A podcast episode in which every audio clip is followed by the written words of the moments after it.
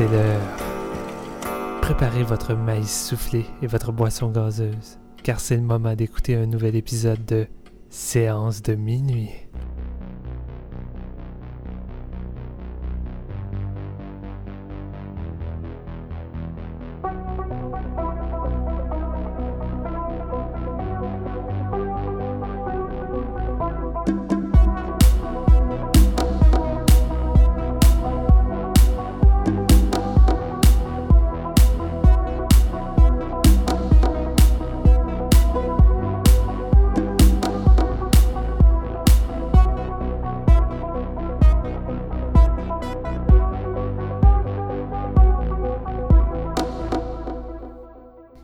Bonjour tout le monde, bienvenue à ce nouvel épisode de Séance de minuit. On enregistre enfin notre épisode sur Us.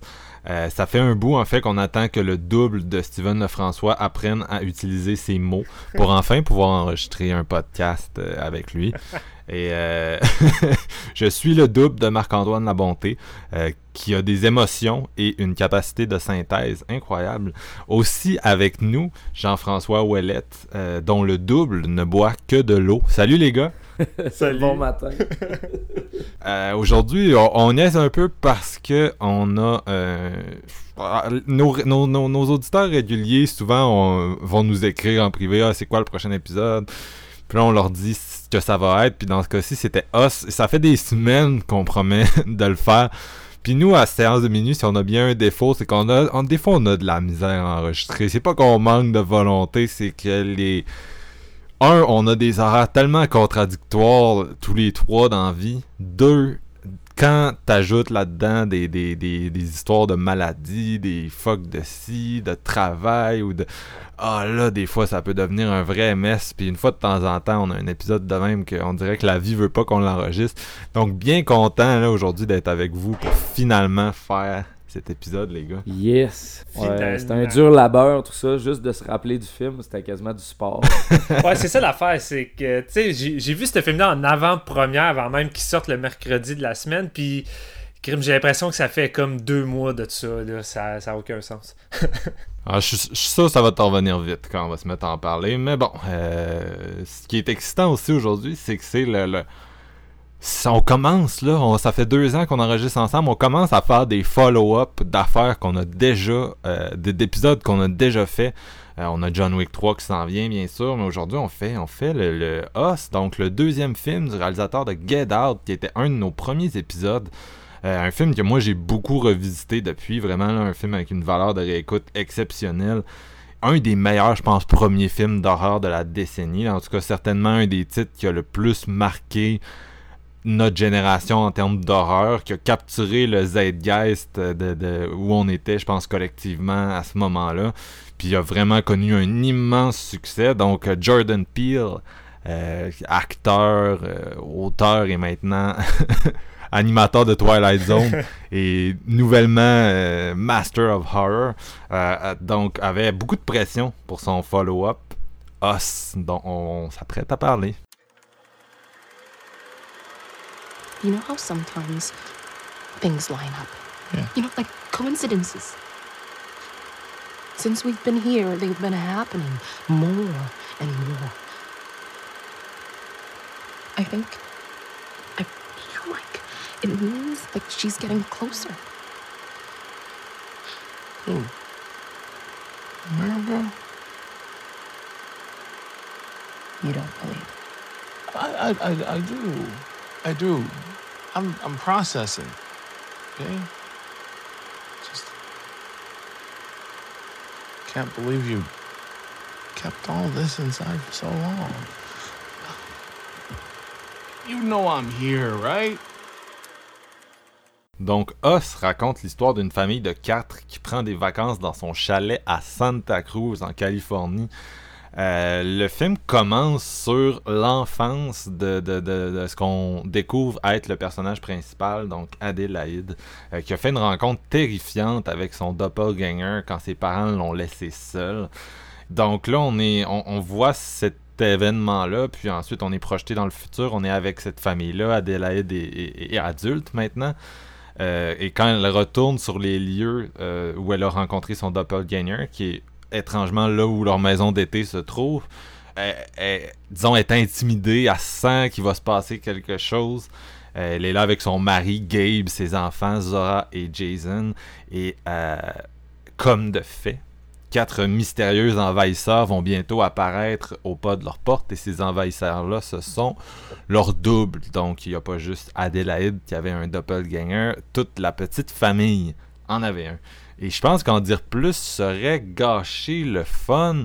Euh, ce qu'on va faire, on va donner rapidement nos avis, sans spoiler, si vous nous écoutez, puis que vous aviez envie de savoir vite vite ce qu'on pensait de ce film-là. Mais bon, c'est le genre de, le genre de film, honnêtement, tout le monde l'a vu, tout le monde a une opinion sur Internet. Fait que j'imagine qu'il y a gens qui nous écoutent l'ont, l'ont vu, le film.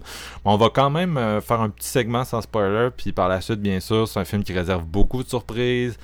Euh, je recommande de le voir avant d'écouter ou de lire quoi que ce soit dessus, mais vous êtes déjà rendu sur ce podcast, donc. mais bref, euh, il y a beaucoup de surprises, beaucoup de trucs à décortiquer, à discuter, donc ça, ça pourrait être un long épisode selon euh, si Steven retrouve ses souvenirs ou pas. Et parlant. Parlant de Steven, je te laisse commencer. man. Ben oui, deuxième film de Jordan Peele. On peut-tu dire qu'on était hypés, les gars? Je veux dire, euh, on a tous les trois adoré Get Out euh, comme une grosse majorité. Et en plus que j'ai eu la chance de le voir en avant-première. Avant Marc-Antoine, pour une fois, je pouvais le faire chier. Euh, Puis en sortant de la salle, la seule chose que j'ai dit à Marc-Antoine, c'est tu peux être certain que ce film-là va diviser vraiment plus que Get Out. Là. Et euh, je me suis pas trompé finalement quand on regarde. Est-ce que le jeu de mots était voulu? Oh! Reste à voir. Écoute, non, c'est ça. Moi, mes attentes étaient dans le tapis aussi. Puis euh, pour y aller rapidement, réellement, parce qu'on a tendance à avoir de la misère avec ça, euh, j'ai vraiment trippé. J'ai, euh, je trouve que c'est une œuvre vraiment plus ambitieuse de Jordan Peele. J'ai l'impression qu'il est encore plus euh, à l'aise derrière la caméra. Euh, il y a beaucoup d'idées, beaucoup d'influences, puis on dirait que là, il se laisse aller à fond. C'est un film que je m'étais le moins renseigné possible. J'ai pas vu la bande-annonce, j'avais juste vu le poster. Je savais en gros que ça avait en lien des, des doubles, mais j'étais pas sûr en quoi le film allait, allait parler, puis quel genre de message qu'elle allait avoir. Puis euh, j'ai été surpris de voir que Jordan Peele s'en va dans une autre direction. On pouvait s'attendre à ce qu'il s'attaque encore peut-être au côté racial, société, mais il aborde beaucoup de choses dans ce film-là, puis pas forcément celui-là. Et euh, ce qui est le fun, encore une fois, c'est que Jordan Peele, c'est un réalisateur euh, qui fait vraiment de l'horreur universelle. euh, c'est ça que Marc-Antoine disait avec Get Out. Puis je trouve que ça l'est autant avec celui-là. C'est le genre de film qui a plusieurs couches, puis tout le monde peut l'apprécier euh, de différentes façons. Si tu le prends vraiment au premier degré, juste comme un divertissement d'horreur, mais ça fonctionne, puis c'est crissement solide. À date, c'est probablement mon film d'horreur favori que j'ai vu cette année. Jordan Peele, c'est quelqu'un qui soigne sa mise en scène. C'est quelqu'un qui construit son suspense comme un Hitchcock euh, ou comme un Spielberg. Surtout, il y a beaucoup de petits clins d'œil là-dedans qui m'a plu, dont une scène avec euh, un bateau. Il crée un suspense avec ça qui était. J'étais comme, ok, on n'est pas loin de jazz. Bonjour, euh, bonjour de Spielberg. Et euh, j'ai j'ai l'impression qu'ici, euh, Jordan Peele, il en donne encore plus que Out. C'est plus généreux en horreur, de beaucoup plus de poursuites. La photographie de Nicolas Muncer, c'est de la fucking bombe. C'est vraiment... C'est pas. Euh... T'es sûr que c'est ce gars-là qui a fait la photographie? Oui, j'ai pris mes notes avant. Je À moins que je me trompe. C'est pas. Je suis pas mal sûr, c'est Michael euh, Giulakis, le, le même directeur photo que It Follows. Ouais, mais Je pourquoi pense que c'est Mike Giulakis aussi. Mais pourquoi j'ai marqué Nicolas Muncer Pourtant, je, je sais que c'est le, le gars... Ben, c'est l'éditeur Nicolas Muncer. Ok, mais pourquoi c'était écrit d'épée? Ok, ce que j'ai regardé, c'était de la merde. Ok, ben c'est ça, le, le, le, le directeur photo de, de Eight Follows, tout ça, je le savais aussi, mais tu sais, déjà que Under the Silver Lake et Eight Follows avait une photographie euh, incroyable, mais là, dans, dans Us, la photographie, là, dès la scène d'intro, euh, moi, j'étais déjà imprimé dans le film. Le- L'espèce de point de vue de la jeune fille qui se perd, qui en va se promener un peu sur la plage, puis une espèce de gros plan large avec les éclairs, tout ça. Euh, J'étais vraiment incrusté dans le film, puis. Euh, j'ai juste embarqué dans cette espèce de mécanique qui me rappelait un peu les, les, les, les, films que j'écoutais plus jeune. Puis je pense que j'ai vu Marc-Antoine mentionner un, un genre de petit truc aussi comme ça. Euh, S'il y a bien quelque chose qui m'avait également beaucoup surpris dans Out, c'était la façon que Jordan Peele alternait humour et horreur. Et je m'attendais pas forcément à ce qu'il revienne avec ça avec Us. Et pourtant, je crois que ça va devenir pas mal sa marque de commerce parce qu'avec Us, ça va être sur toute la durée. Et j'ai trouvé que c'était encore plus maîtrisé et plus poussé que dans Get Out. Je sais que j'ai vu des gens qui ont pas vraiment accroché à l'humour, qui trouvaient que ça désamorçait l'horreur ou le suspense, mais moi, euh, j'ai jamais trouvé à aucun moment que ça me faisait débarquer. Euh, je trouvais qu'on passait d'un moment drôle à l'humour noir très euh, crunchy à une scène d'horreur vraiment efficace, de suspense. Fait encore une fois, je trouve que là-dessus, Jordan Peele la maîtrise vraiment. Et j'ai l'impression que c'est pas mal ça que ça va représenter son cinéma à la base et qu'on va retrouver globalement dans ses prochains films. En tout cas, c'est ce que j'ai l'impression que ça va être. Puis la direction d'acteur de Jordan Peele, qui est encore une fois irréprochable. C'était déjà crissement solide dans Us, mais là, le fait que la petite famille doive également jouer leur double, ça a dû demander un travail colossal, autant pour les deux enfants que les deux parents. Et c'est Lupita Nyong'o qui offre sans doute une des meilleures performances qu'on va avoir dans un film cette année. La façon qu'elle alterne entre une mère désemparée qui est instable psychologiquement à une menace creepy, la façon qu'elle bouge, qu'elle parle, justement, elle a dû comme s'entraîner pendant des mois pour faire ça. Euh, j'étais sur le cul, vraiment, la première séquence dans le salon où que la menace est en face de la famille, euh, c'est sans doute une des meilleures séquences que j'ai vues cette année. J'ai vraiment trippé solidement. Puis euh, sur ça, je pense que je vais laisser la place à mes collègues. Question de rentrer plus rapidement dans la section spoiler parce que c'est le genre de film, je pense que c'est difficile d'en parler plus en profondeur sans y aller dans les détails. Euh, puis je pense que c'est là que ça va devenir plus intéressant également. Fait que pour moi, c'est ça en gros. Euh, Us a totalement rempli mes attentes et je suis aucunement déçu. Jean-François, est-ce que t'as pris ton pied toi aussi? Moi j'ai pris mes deux pieds, man, pour aller voir ce film-là. Puis euh, non, j'avais vraiment hâte euh, à Us, pareil comme toi, Steven. J'avais adoré euh, le premier effort de Jordan Peele. Et bon, j'avais contre moi-même, j'ai vu la bande-annonce au cinéma. Puis j'ai pas été capable de me fermer les yeux quand c'était la, la fameuse I Got Five on It qui m'a fait capoter, tu sais. Bon, c'est génie. Je l'ai déjà dit sur le podcast, mais moi, c'est mon, euh, c'est mon hit hip-hop préféré. Donc, j'ai pas, euh, j'ai pas pu m'empêcher de regarder la bande-annonce, puis ça m'avait vraiment beaucoup marqué. Donc, euh, le hype était à son comble. Et bon, ben, j'ai non, j'ai adoré le film. C'est honnêtement, j'ai adoré le film. Jordan Peele, il poursuit dans la même veine que Get Out en étant plus généreux, comme Steven le disait. C'est un énorme euh, film rempli de pop culture aussi. Il y a vraiment beaucoup de par rapport à plein de trucs qui, qui vont vous faire sourire, qui vont vous faire peur, qui vont vous faire euh, passer au travers d'un spectre d'émotions vraiment large, honnêtement. C'est maîtrisé au corps de tour. Puis comme de Steven le disait, cette mise en scène-là va vraiment vous rester en tête. Ça, c'est de l'horreur pure, mais il est capable Jordan Peele a la capacité de de mixer son horreur avec tout plein d'autres genres. Puis je pense que c'est le, le meilleur euh, mix entre la comédie et l'horreur qu'on a vu depuis longtemps. Os est généreux en frais de comédie. J'ai ri à haute voix pendant ce film-là. Puis vraiment rapproché avec des moments de terreur. Là, ça, ça se blende là, de façon pratiquement. Là, euh, c'est du grand art, honnêtement, à ce niveau-là. Puis euh, bon, tu as, nommé la, la, direction photo qui est assez incroyable. Moi, je me sentais vraiment dans un film comme tiré de la fin des années 70. C'était vraiment là, c'est venu chercher l'amateur d'horreur. Comme tu disais que tu sais, des films que tu regardais quand tu étais jeune, ben, toute cette espèce de cheminement au travers du cinéma d'horreur depuis ma jeunesse, je me suis retrouvé, puis c'était comme une genèse de tout ça. Tu sais, le gros fun là, qu'on avait quand on regardait un film d'horreur, là, puis aller au cinéma, mais je trouvais que c'était ça que ça l'offrait. Juste... Cette espèce de chair de poule, là, on dirait, juste avant même que ça commence, là, le feeling d'être dans un film d'horreur, l'excitation d'être dans un film d'horreur je pense que ça l'a vraiment. Euh, c'est l'ambiance années 80. Ah, c'est exactement ça. C'est que j'ai capoté. Moi, honnêtement, je tripe sur ces années-là. Puis ça me, ça me donnait un. C'est comme si ça me devait donner un cadeau, mais qui, qui était plus près du chef-d'œuvre que juste un divertissement. Parce que c'est ça, ça respecte tout ce que j'aime en frais d'horreur mais on dirait que ça m'en a donné plus encore, puis c'est là qu'on va rentrer plus dans le spoiler, parce qu'il y a une dimension tellement plus profonde à Us que le simple film d'horreur moyen, parce que, mettons, j'ai plusieurs de mes amis qui sont allés le voir, puis honnêtement, euh, le niveau de lecture est vraiment différent par rapport à chaque personne, puis c'est ça qui pousse la discussion euh, plus loin, dans le fond, parce qu'après ça, chaque personne peut en retirer un petit peu. C'est c'est plus, euh, c'est plus difficile euh, que Get Out, je pense. Mais Get Out, je pense que les gens ont. Globalement, les gens étaient sur la même ligne, tandis que Us, t'as comme tellement de lignes euh, de façon Ouais, t'es- labyrinthique que, que le monde t'arrive avec des trucs que. Fuck, j'ai. J'ai pas pensé au, le moindrement à ça. là. T'essayes de focuser sur la, la- la simple vérité que ça peut t'amener, puis honnêtement, ça va te déjouer tout ça, mais là, on va y revenir plus tard. Sinon, il y a un truc que je veux parler de ce film-là qui, qui, qui m'a vraiment marqué, le travail au niveau sonore, puis de la débile. soundtrack. Honnêtement, j'en avais des frissons comme j'en ai jamais eu au cinéma depuis longtemps. La, scène finale, on va, revenir, mais il y a un remix d'une qui m'a genre levé le poil sur les bras. C'est incroyable.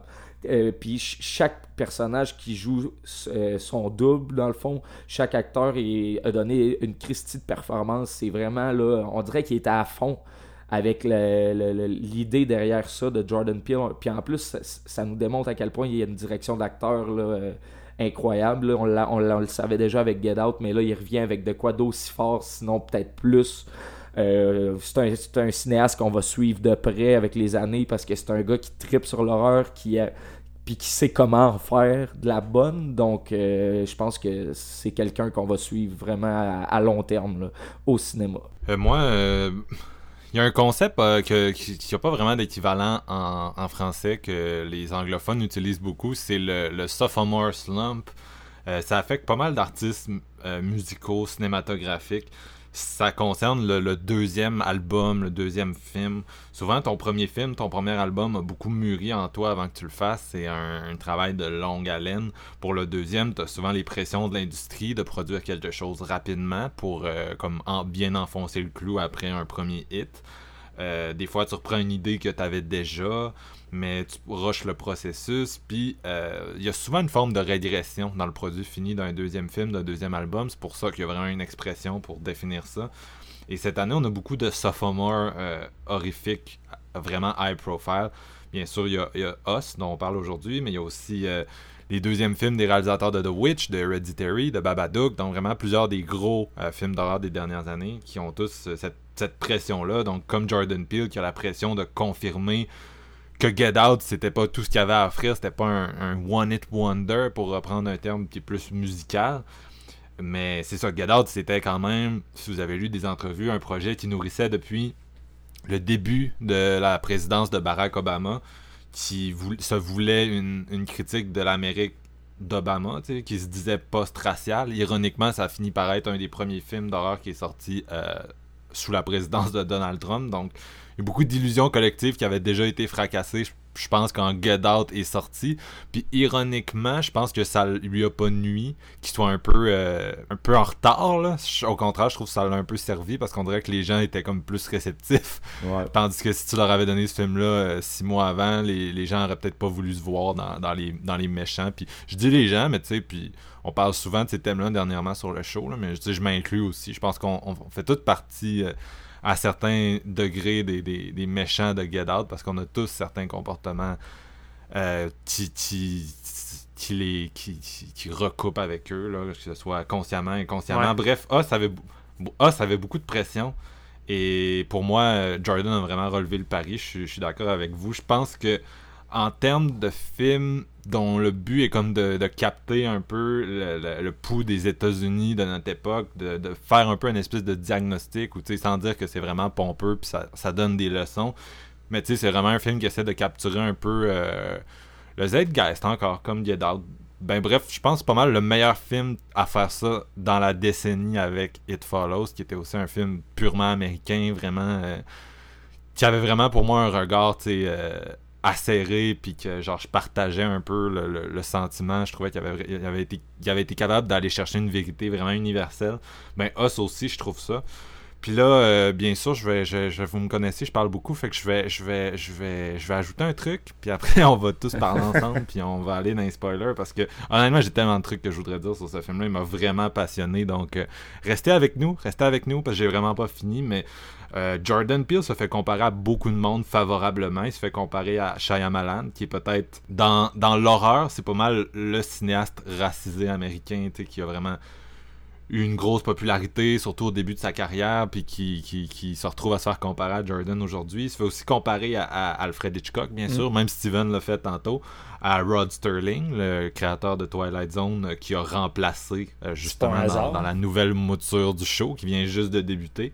Euh, et moi, un autre auquel je le comparerais, en fait, surtout en regardant Us, c'est Quentin Tarantino.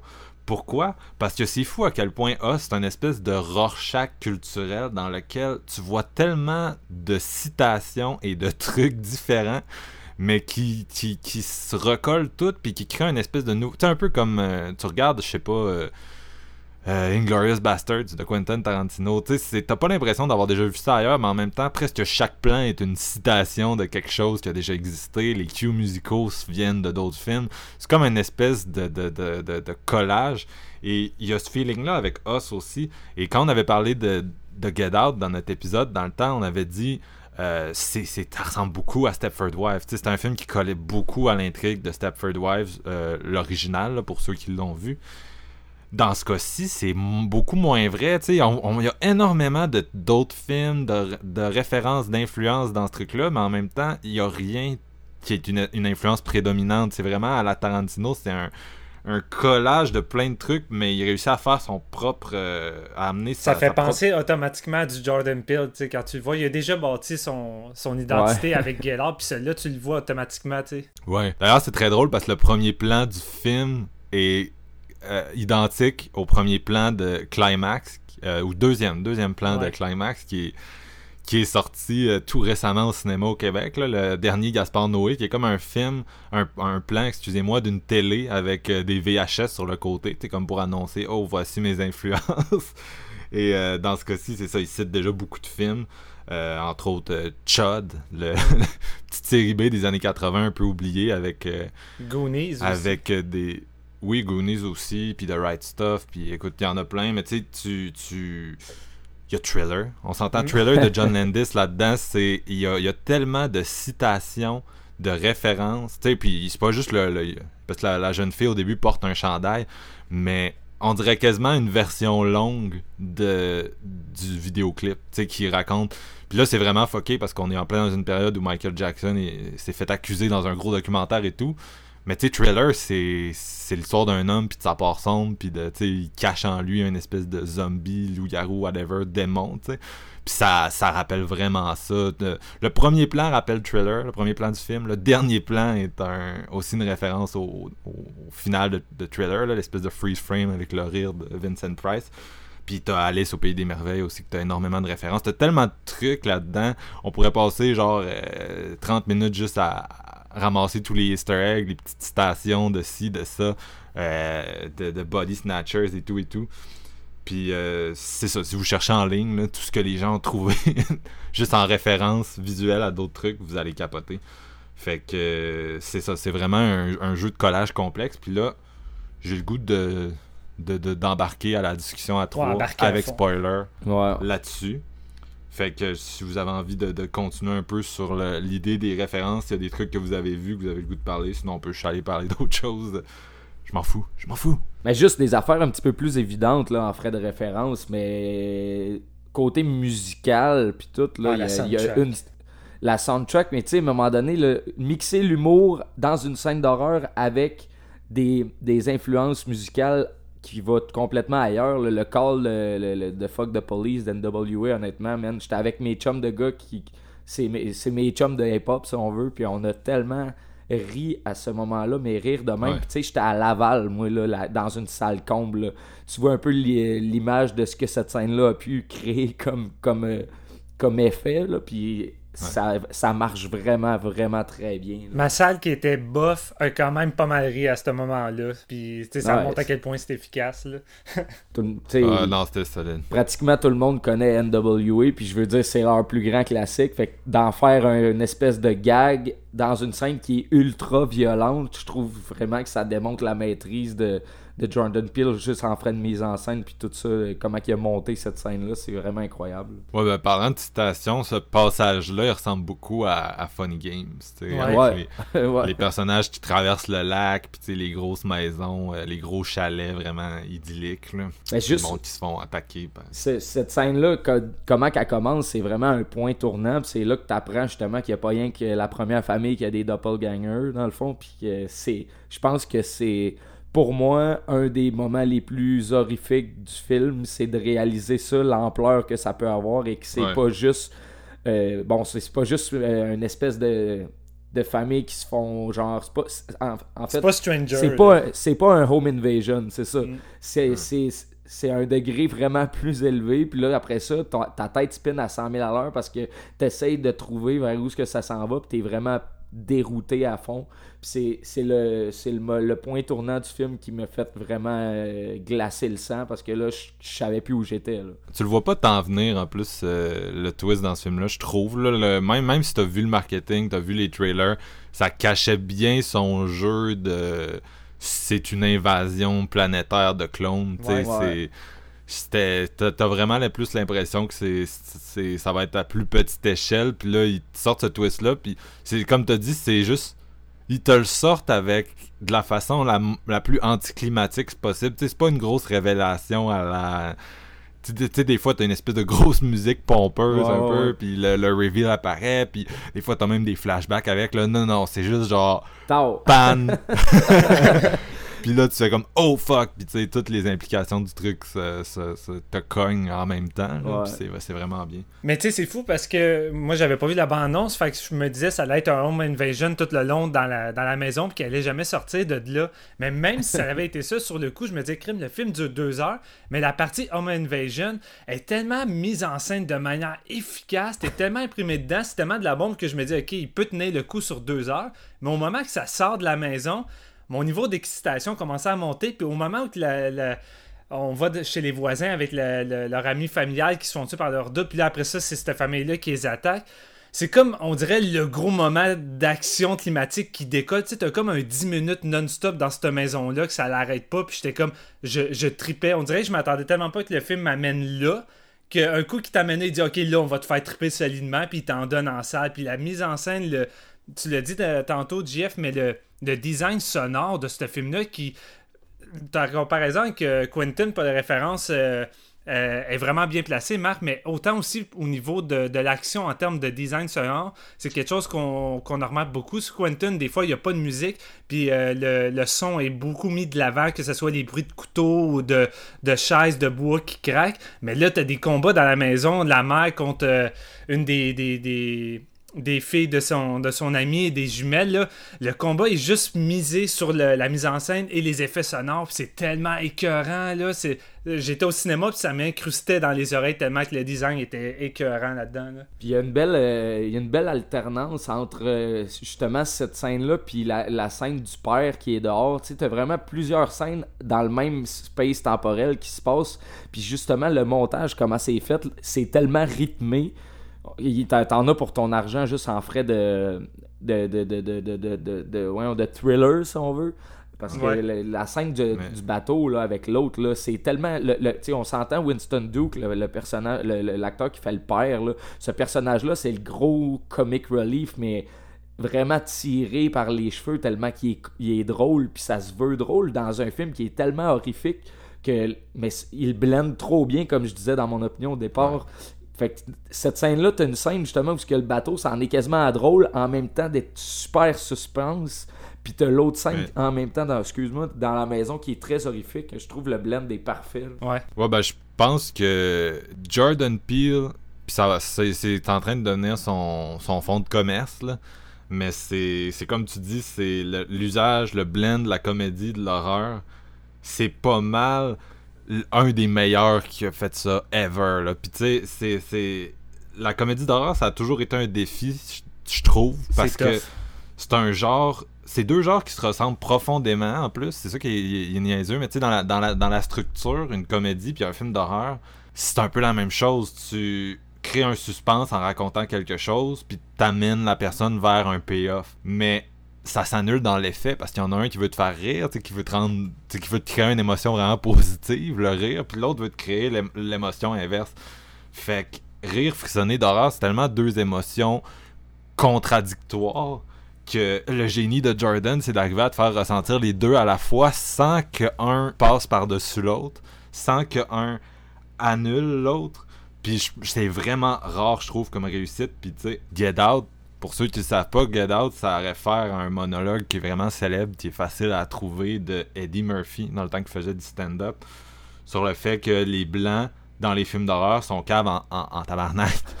que euh, les noirs se mettraient jamais dans des situations si niaiseuses. Tu sais, que c'est un peu à la. Si je me souviens bien, le monologue a été fait avant Scream, là, mais tu sais, c'est un peu à la Scream. Tu sais, ça, Ouais.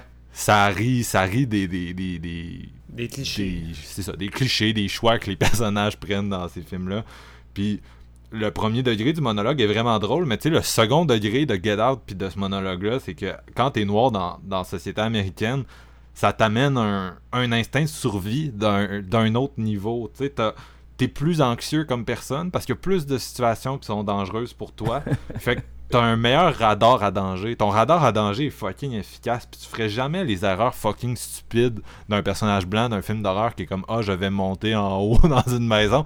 Parce que Chris, t'es confronté à des affaires comme genre te faire arrêter par la police. Puis devoir comme vraiment bien dealer avec la situation pour pas te faire flinguer. Puis tu sais, ça, ça reste le plus gros cliché, là, mais il y y a plein de situations comme ça dans, dans ta vie de, de noir. Puis c'est drôle, c'est triste à la fois. Puis moi, j'ai l'impression que l'humour dans les films de Jordan Peele, ça vient un peu de là. Tu sais, de la conscience que des personnes noires vivent au jour le jour tellement d'horreur, ou en tout cas d'anxiété, aux États-Unis, surtout aujourd'hui. Ils veulent, ils- ces personnes-là, auxquelles le- on s'entend le film est destiné en priorité, tu sais, on, on se rappelle d'horreur noire, là, on vient de faire l'épisode, tu sais, c'est- ce monde-là là, qui sont, euh, Interpellé qui par sont ça. le, le le premier public. Puis c'est ça que j'ai l'impression, c'est que euh, c'est des films, les films de Jordan, qui d'un côté réussissent à vraiment bien t'enfoncer dans l'horreur, mais il y a toujours en même temps l'espèce de désir de, je sais pas comment dire, sais, il, veut t'en sortir en même temps, la mettre en perspective. euh, les, les personnages, ils blaguent comme pour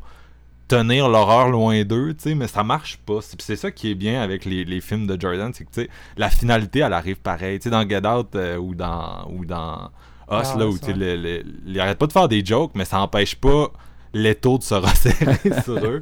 Non, Puis, c'est- ça fait ça aussi avec le drame parce que c'est difficile de mélanger l'humour et l'horreur dans un film, mais la première partie du film, les pre- 30 premières minutes, c'est c'est Jordan qui tente d'installer une certaine ambiance, puis c'est surtout un mélange de, de drame et de comédie par rapport au traumatisme qu'a vécu le personnage d'Adélaide. Puis t'as des moments où elle attend de, de- de s'exprimer à son mari, puis lui fait des, des jokes par rapport à ça, mais comme tu dis, la finalité horrifique a fini par prendre le dessus, mais c'est un peu la même chose par rapport au drame. Le drame prend le dessus à un moment donné sur l'humour aussi. Puis l'humour est jamais prédominant au bout du compte. C'est juste qu'elle se faufile tout le long du film à travers tout ça, mais je trouve qu'il arrive à trouver un bon dosage qui est ouais. crissement difficile à faire. là. Elle est quand même très présente, mais elle annule jamais l'effet de rien. Puis c'est ça Non, son génie. Comme dans Get Out, tu sais, euh, moi je m'en souviens, euh, puis tu sais, c'était vraiment un crowd de, de petits blancs, là, je l'ai vu à Québec. Puis quand euh, le beau-père il dit I would have voted for Obama a third time if I could have, j'aurais voté une troisième fois pour Obama euh, si j'avais pu. C'est vraiment un liner qui, qui, qui fait qui, qui fait brailler le monde de rire. Là. Moi, ça a vraiment tué ma salle. Ouais. Puis, tu sais, le gars, il est creepy as fuck. En même temps, il, est, il, est- il a tout le temps des. Tu sais, quasiment tous ses dialogues sont comme drôles, mais tu sais, une espèce d'humour vraiment grinçant, vraiment écrasant. Puis ça fait que ça crée une espèce de malaise. Puis ce malaise-là est vraiment gold. Tu sais, c'est un peu. Moi, je dirais, un- une des personnes qui maîtrise le mieux le, le blend humour-horreur avec Jordan Peele, c'est Sam Raimi. Je pense, legit, je pense que Ouais. c'est deux des personnes. Puis Toby Hooper aussi, avec euh, Texas Chainsaw. Mm. Qui, euh, puis Sam puis Toby, ils se disaient un peu la même chose. Tu sais, Sam, il se disait, si je faisais un film des, des Trois Stooges, puis c'était vraiment les Trois Stooges, mais les Trois Stooges sont des démons, puis ils se frappent dessus avec des chainsaws. Qu'est-ce que ça ferait, tu sais? Puis Toby Hooper, c'est un peu la même chose, tu sais. euh, Texas Chainsaw, ben lui, en tout cas, le voyait vraiment comme une comédie, tu sais. C'est amener un amener le comique mais comme pour renforcer l'horreur puis je pense sincèrement que ça t'as le potentiel si t'es capable de, faire ce numéro d'équilibrisme-là, puis c'est tough en tabarnak parce qu'il y en a tellement des comédies d'horreur qui sortent que j'aime pas, que je trouve plate parce que soit la comédie domine juste trop, soit l'inverse. Ben, c'est un style qui soque plus que ce qui est bon, ben honnêtement. Oui, oui, c'est ça, mais en même temps, les films qui réussissent, tu sais, un film comme Drag Me to Hell ou whatever, réussit à, à marcher là, sur le, le fil, puis à faire la traversée au complet. C'est le genre de film qui a une valeur de réécoute absolue, d'un, parce que genre le, monde trip ben trop sur ce style de ton-là.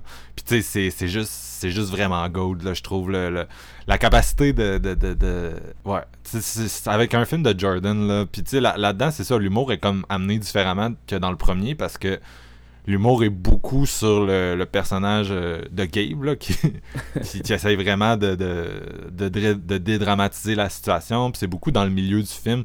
On a vraiment parlé du milieu du film à date, d'ailleurs. C'est le- Ouais. l'espèce de, segment sur le bord du lac que j'adore, mais que je trouve peut-être le moins intéressant des trois actes, personnellement. Euh, C'est mais le plus fun sans être le plus intéressant. Je pense que c'est ça en gros. c'est celui qui t'amène en mode slasher années 80. là, Ouais. tu sais, Ouais. puis qui- Mais euh, le gars, il fait des jokes, mais en même temps, tu, te sens pas. Je sais pas, tu ça, ça me rappelle quand j'écoutais, mettons, Slither de James Gunn quand j'étais jeune, des films de même, tu sais, que tu, tu.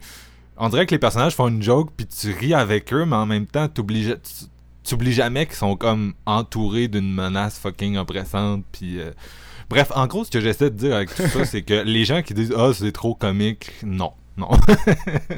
Ah, moi, c'est ça, il y a, il y a un de mes chums, puis je vais, je vais le citer parce que ça m'avait vraiment, ça vraiment marqué ce qu'il m'a dit le lendemain. Il dit Ah, mais tu sais, ah, c'était pas épeurant, c'était, une comédie. Puis là, je suis comme Ah, aïe, Big, tu t'as, oublié à peu près toutes les scènes vraiment Ouais. hardcore du film pour te.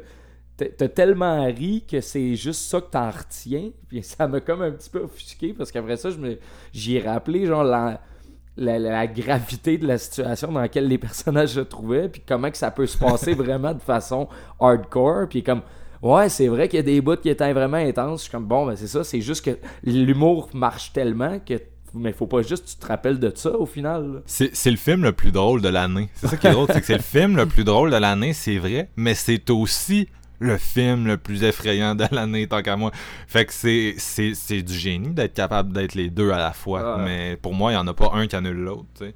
Non, ça, ça vogue tellement bien. Puis j'ai, j'ai aimé ta comparaison justement quand t'as parlé de Sam Raimi parce que Drag Me to Hell, c'est vraiment ça que ça me fait filer. Puis tu vois, j'avais pas vraiment fait le lien, mais j'y repense à Drag Me to Hell. Puis le fun fou que t'as au travers de cette horreur-là, qui est une horreur vraiment différente, là, plus genre witch, Ouais. puis un peu.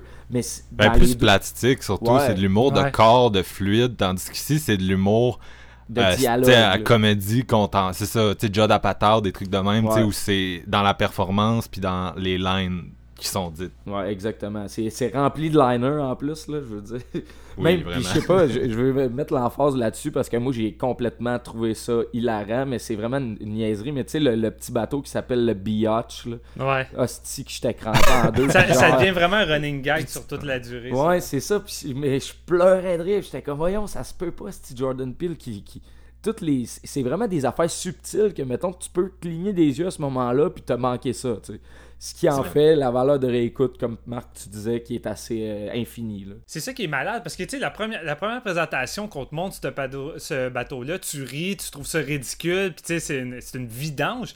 Mais tu sais, le bateau, il va revenir souvent, ça va être un gars qui va revenir, mais pas juste pour te faire rire. T'as un moment que le, le, personnage de Gabe va se faire attaquer par son double, puis là, son double, euh, le bateau va repartir, puis il va avoir la bouée d'attacher après son pied. Puis là, le bateau va juste s'en aller, puis continuer à tourner alentour. Mais là, il va te créer une espèce de suspense avec le fait que tu sais que le, le double de Gabe est encore attaché après le bateau, puis a la bouée. Fait que t'es juste là à essayer de chercher la bouée alentour de Gabe quand le bateau revient. Puis ça me rappelait, tu sais, un peu le, le baril jaune de Jaws, un coup qui est attaché au requin, mais là, tu sais, avec le double de Gabe. Puis tu sais, j'étais comme.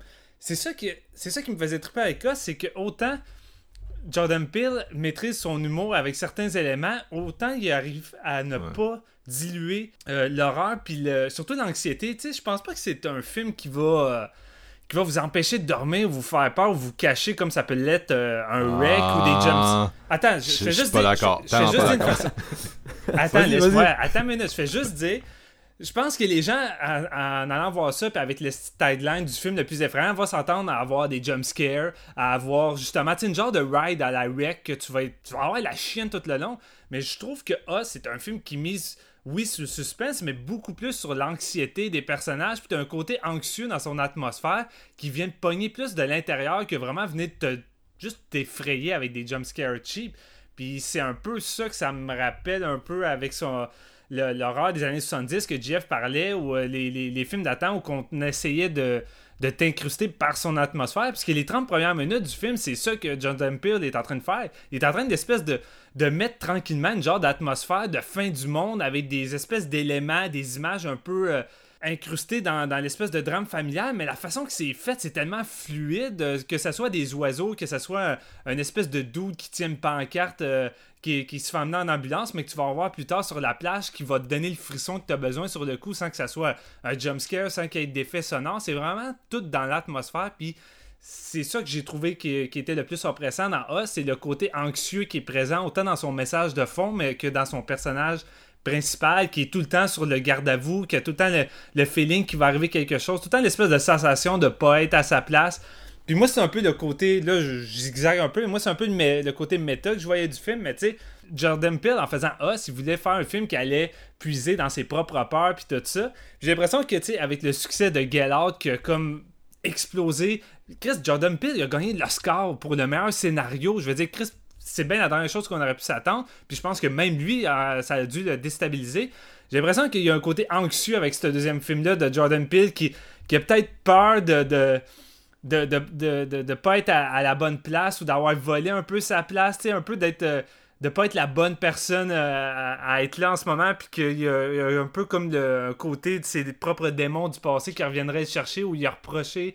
Je, je, voyais vraiment une espèce de gros côté méta par rapport à lui-même tout le long du film avec le personnage de. Pas fou, mais en vrai, j'ai envie de garder encore un peu les interprétations pour plus tard. Ok, excuse-moi, euh, j'ai sauté du requin. un, un, des trucs qu'on n'a pas dit vraiment, de, de puisqu'on est allé un peu dans, dans tous les sens depuis tantôt. C'est que c'est vraiment un film qui est super cryptique. Euh, beaucoup de plans ambigus qui ont été analysés de plein de façons différentes. Aller sur Internet, c'est vraiment euh, le gros trip. Il y a une espèce de rabbit hole d'analyse puis d'interprétation. Euh, et ce qui est vraiment intéressant de ce film-là, c'est que je pense que tu peux pas l'avoir vu. Puis c'était ça avec Get Out aussi un peu.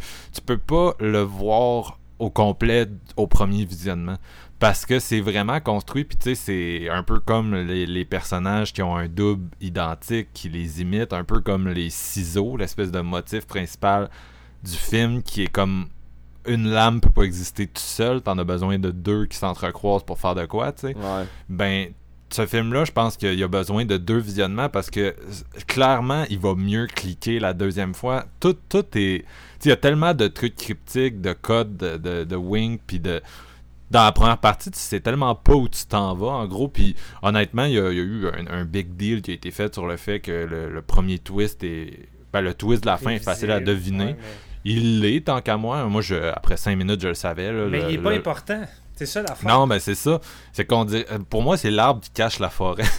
ce twist-là, parce que c'est un twist, mais qui te pousse à faire une relecture d'un univers entier qui a été amené par Jordan puis qui fait que tu peux vraiment aller plus loin que ce que ce premier twist là t'a amené puis genre j'ai de la misère à, à, comprendre ceux qui, qui, en veulent qui en veulent parce que c'est tellement pas le film va tellement au-delà de ça mais bref c'est je veux dire un truc on a beaucoup parlé du, du, centre là de le, le, fight dans maison qui est vraiment nice. D'ailleurs, le, fight dans maison, on s'entend, c'est, c'est le moment le plus get out dans le sens où t'as la petite famille, dont la mère qui est jouée par Elisabeth Moss, qui est peut-être l'actrice avec le plus gros standing de, de tout le film, on se le cachera pas. Mais sont vraiment stagés puis écrits comme la famille de Noir dans un film d'horreur. Tu sais, comme c'était un peu dénoncé dans Horreur Noire, c'est-à-dire qu'ils sont là pour être comme les sidekicks, qui ont peu de personnalité, qui se passent fuck all avec eux. Puis honnêtement, quand ils jouent leur, leur double, ils sont nice, là, ils jouent des bons méchants. Mais tu sais, ils ont comme vraiment pas tant de chair autour c'est de de la chair c'est génial en même temps. C'est ça qui est génial. C'est du génie là, que Jordan Peele ait fait ça en tant que tel. là. Parce qu'on voit jamais ce genre de situation-là habituellement dans un film d'horreur. Ben, c'est, c'est renverser la vapeur, puis en même temps faire plaisir à son crowd, à lui, un peu. tu sais, un peu. C'est ça, comme ça je le voyais, c'était comme une satisfaction indirecte face à, à la communauté noire qui était qui, que le film est dirigé pour, là, tu sais, dans le fond. Puis cette scène-là, c'est Ouais. comme tout ce qu'ils ont eu à endurer au travers de, du cinéma d'horreur depuis tellement d'années. Je veux dire, c'était une satisfaction même pour moi de voir ça. là. Non, c'est clair. Mais moi, ce que, ce que je voudrais parler, c'est la première scène du film qu'on a, pourquoi on n'a pas encore parlé après euh, 45 minutes de show. Ça- m'a écrasé sur mon siège de cinéma. là. Rarement depuis Suspiria, qui est mon film d'horreur préféré, le film des années 70, j'avais autant senti physiquement qu'on traverse le miroir. Puis oui, la métaphore poche est voulue, mais dans le sens que, tu sais, de la façon dont c'est stagé, euh, Ah, ce film-là, on se le cachera pas aussi, prend vraiment son temps. C'est Ouais. genre la façon que c'est Ouais. monté, que les, les séquences sont étirées. Il n'y a pas de scène là. Non, non, c'est ça, ça prend son temps. Puis cette scène-là, prend son temps. Tu sais, ta voix descendre le deck, regarder chacun des genres de personnages que tu croises, puis en même temps, ça a une valeur ajoutée parce que dans la réinterprétation, puis dans ce qu'ils vont ramener plus tard, tu sais, tous ces plans-là ont une valeur. Mais tu sais, au début, quand tu l'écoutes, tu le sais pas trop, puis tu regardes avec elle, puis tu sais, ça- elle descend tranquillement le deck, elle rentre dans la maison au miroir, puis tu sais, déjà là, t'as comme les métaphores qui embarquent, puis Mm. euh, quand elle est sur la plage, puis t'as comme le tonnerre au loin, Ah, j'étais c'est- comme, oh my god. c'est du gold. La- ça. La qualité de sa mise en scène était c'était déjà fort dans Get pour un premier film, c'était déjà fucking fort. La direction d'acteur, l'idée de la sunken place, entre autres, qui est, devenue. La sunken place, a transcendé son film. Tu sais, à c'est une, métaphore qui est utilisée euh, sur Twitter et tout. Mais bref, c'est c'est c'est génial cette fucking scène là. C'est genre, j'étais j'ai totalement embarqué dans l'esprit de son film immédiatement. Et ça, même si, tu dès qu'il cite euh, Chud, genre, tu sais, avec son. D'ailleurs, son beau-père, son ancien beau-père, c'était le réalisateur de Chud, là, le père de sa première blonde à Jordan Peele. C'est drôle parce que c'est comme le seul film qu'il a réalisé en plus.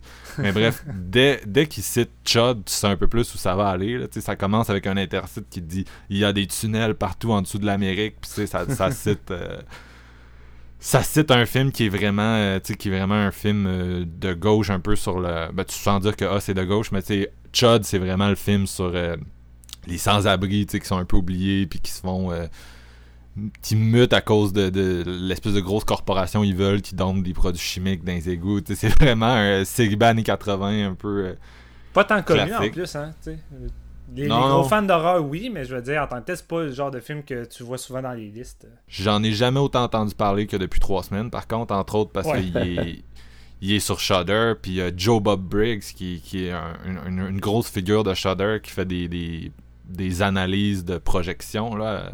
En tout cas, je veux pas aller trop loin là-dessus, mais en tout cas, il a, il a, il a mis Chud la semaine passée justement sur son line-up. Fait que tu sais, c'est vraiment un film que là, là, depuis deux semaines, tout le monde en parle, puis puis c'est très cool. Mais bref, j'étais. euh, je suis pas réfractaire au jumpscare. Moi, dans vie, d'ailleurs, euh, Insidious de Blumhouse, c'est un des films qui, je pense, le mieux géré ça. Mais la mise en scène dans Us, là, c'est vraiment classieux. là. On dirait du John Carpenter. C'est un- c'est Ouais. une mise en scène Ouais. d'une autre époque, là, d'un gars qui, qui prend son temps. Ça rappelait Halloween le, le par début, moment. le début de- là, la, la construction de, de, de- de- de l'espèce de feeling de fin du monde, ça t'a pas rappelé euh, Prince of Darkness? Tu sais, dans sa façon de prendre son temps, puis la façon que tu Ben, sens le que- miroir, man. Ouais, ouais, ouais, c'est ça, le miroir. Tu sais, tu sens qu'il y a quelque chose de gros qui arrive. Ben moi, je, honnêtement, mais avec euh, bon la, la, la scène d'introduction, puis justement jusque dans la maison des miroirs, tout ça, l'espèce d'ambiguïté par rapport à, au doppelganger, ce qu'on voit. Tu sais, Marc t'a dit qu'après 5 minutes, toi, t'étais au courant du twist.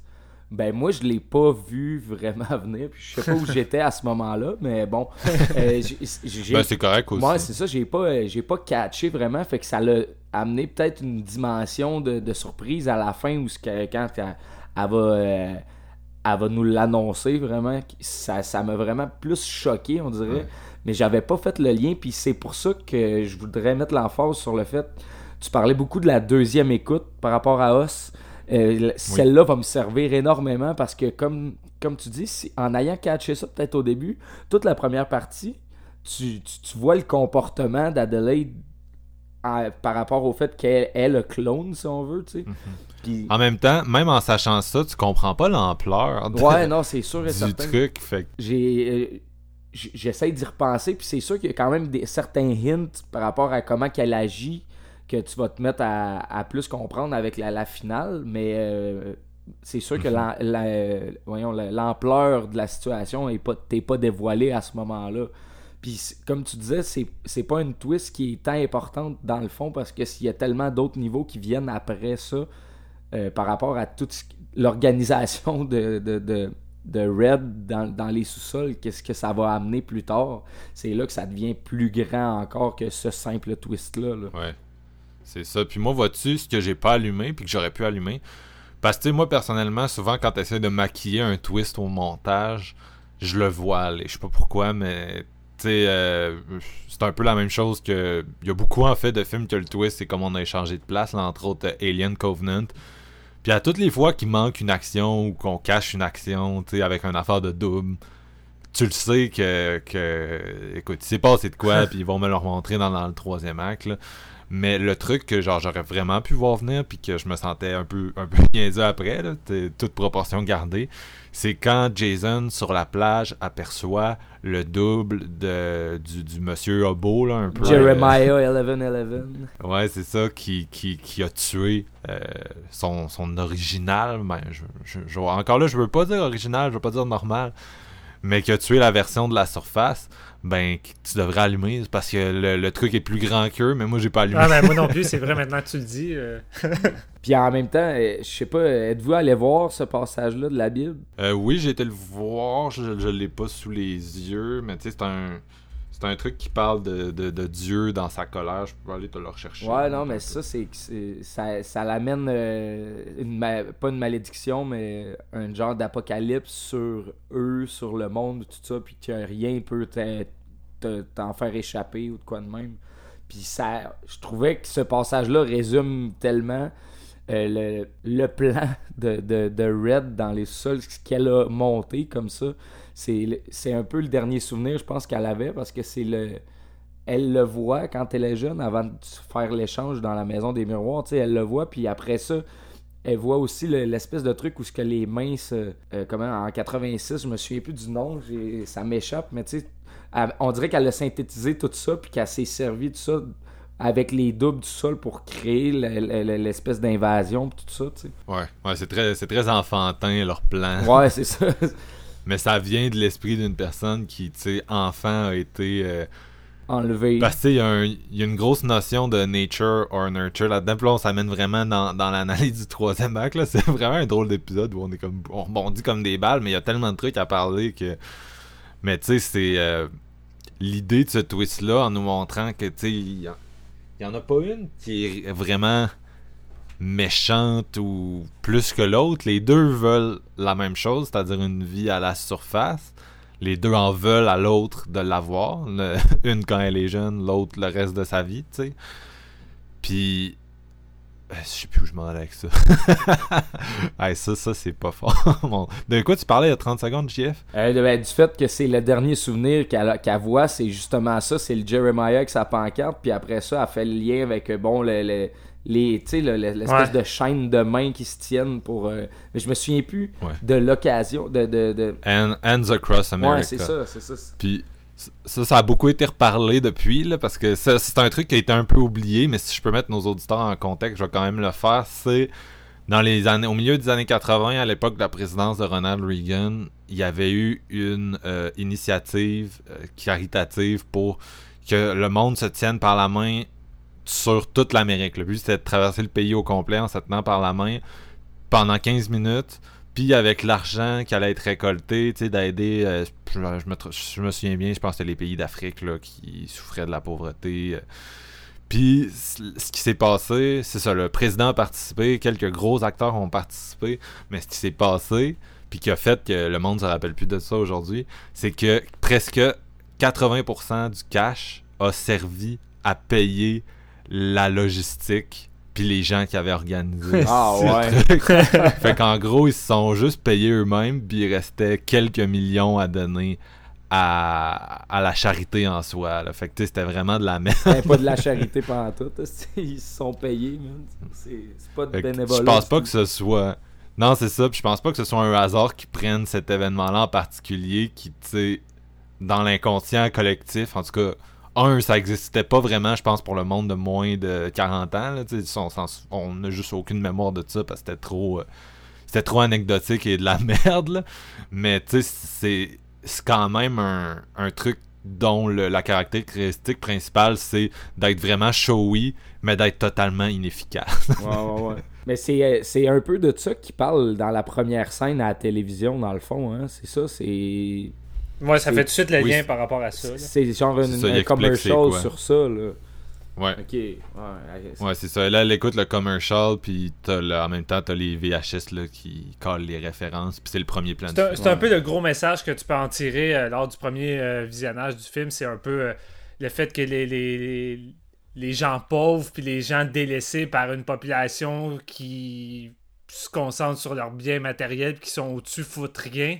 Ben, c'est un, un peu ça, qui se retournent vers contre eux, puis c'est un peu le, le but de Us, là, oui, Us, ça, ça- ça parle aussi de l'Amérique, mais je veux dire, Us, c'est- contre nous-mêmes, il n'y a pas réellement d'ennemis, je veux dire, c'est c'est nous-mêmes contre les, les, les, les autres êtres humains qui, qui sont en train Ouais. de crever sa planète, c'est ça que ça veut dire, là. puis qu'on fout rien, Chris. Puis un des trucs qui est génial, c'est le, le, le, le fait que quand tu vas sur Internet, les gens qui sont plus à droite vont dire Ah, les méchants, c'est des, des communistes. Ils se tiennent par la main, ils sont habillés en rouge. Le rouge, c'est beaucoup la couleur du, du communisme. Puis euh, c'est une espèce de révolution communiste de- des- des méchants. Mais les gens qui sont plus à gauche vont dire Ah, c'est des, c'est des sais, c'est des pro-Trump. Le rouge, c'est la couleur des pro-Trump. Puis, tu sais, en ce moment, on a une espèce de révolution pro-Trump, tu sais, du monde qui ont été délaissés euh, dans des États américains, plus pauvres, euh, qui ont voté en masse pour lui et Mm. tout. Fait qu'en gros, c'est le genre de... Tu sais, Peel a fait de quoi qui est assez ouvert pour que tout le monde voit son adversaire politique, l'autre, tu sais, la, la personne... Parce qu'on est vraiment dans une Amérique qui est scindée en deux aujourd'hui, qui est us and them, puis qui est... À une époque, c'est un pays qui s'est beaucoup caractérisé par sa capacité à être uni, mais en ce moment, c'est vraiment plus ça. C'est la Deuxième Guerre civile, puis sans dire que le monde prenne les armes, le monde prenne les armes politiquement, parce que, on est vraiment rendu à... Il y a deux réalités politiques extrêmement divergentes aux États-Unis qui se font face, puis j'ai l'impression que les deux, ces deux, les deux camps vont voir l'autre camp dans les méchants de Us, puis le twist, c'est les méchants sont pas les méchants, tu sais, puis c'est, c'est une espèce de, ça le désir dans un sens de, de te mettre un peu face à tes contradictions, puis face à, au- au- à, à ton aliénation, puis à ton manichéisme, Mm. puis à, puis on, on le fait tous, là, je pense, Euh, c'est vraiment difficile dans la vie d'être de pas être ça puis de garder neutre. une certaine humanité c'est ça être neutre même vis-à-vis les gens qui font des qui font des trucs que tu perçois comme totalement euh, inhumains carrément là.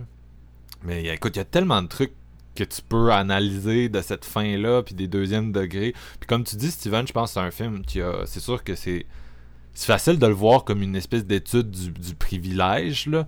D'ailleurs, euh, Get Out en était une aussi, puis c'est là que les deux films se rejoignent le plus. Tu sais, euh, de la façon que un, un des trucs que je trouve vraiment intéressant visuellement, c'est quand le personnage de Lupita Nyong'o descend à la fin du film dans, dans, dans le sous-sol, apprend un, un escalier roulant, puis ce qu'on voit, c'est que l'escalier roulant, il va juste vers en bas.